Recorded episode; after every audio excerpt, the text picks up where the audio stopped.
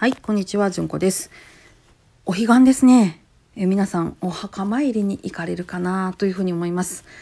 暑さ寒さも彼岸まで、ようようね、涼しくなりましたので、私も、あの、草だらけの 境内をなんとかしないといけないなと思いつつなんですが、今日はお彼岸ということで、お供えの話させていただきます。えお供えね、えーお墓にお供えされる場合、お墓にまあ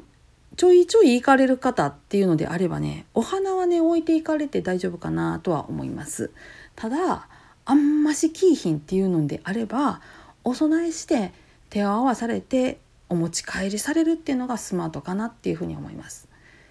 お供えしたお花を片付けるのは誰ですかっていう話なんです。ご自分でなさるのでしたらご自分でね、えー置いていかれて大丈夫かなとは思うんですけれども全然キーヒンっていうのであれば飛んでった先でね拾うのは誰でしょうっていうことを考えていただきたいと思ってます。それからお供え物として、えーお酒とかねお菓子とかね持ってこられる方おられると思うんですがこれもお供えして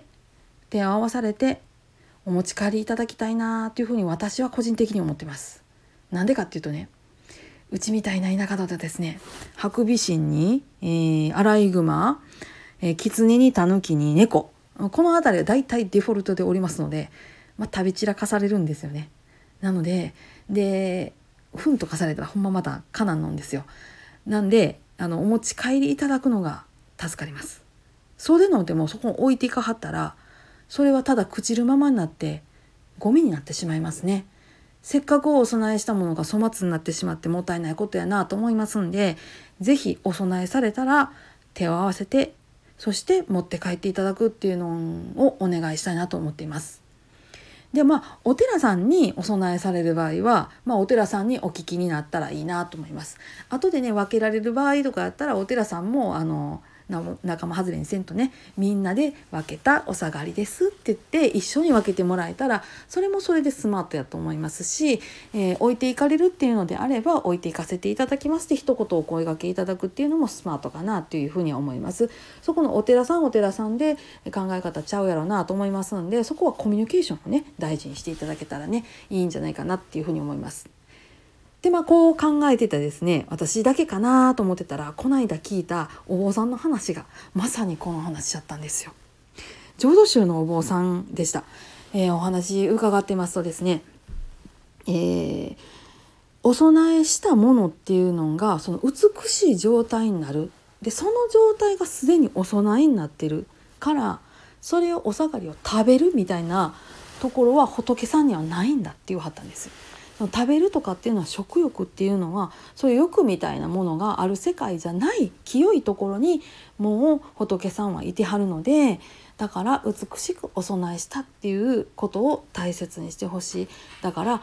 開けやんといてお持ち帰りいただいて皆さんで上がってくださいお下がりをもらってくださいっていうふうに話してはったです。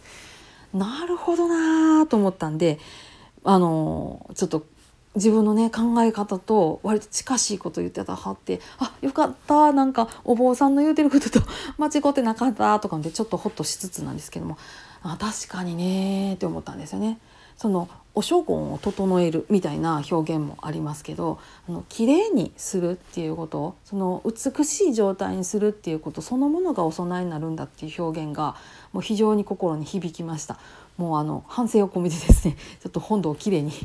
して、えーお彼岸のお中日ね迎えたいと思っております。今日はまあそんな話でした。何か参考になりましたら幸いです。皆さん今日もどうぞ安穏な一日をお過ごしください。それではまた。ごきげんよう。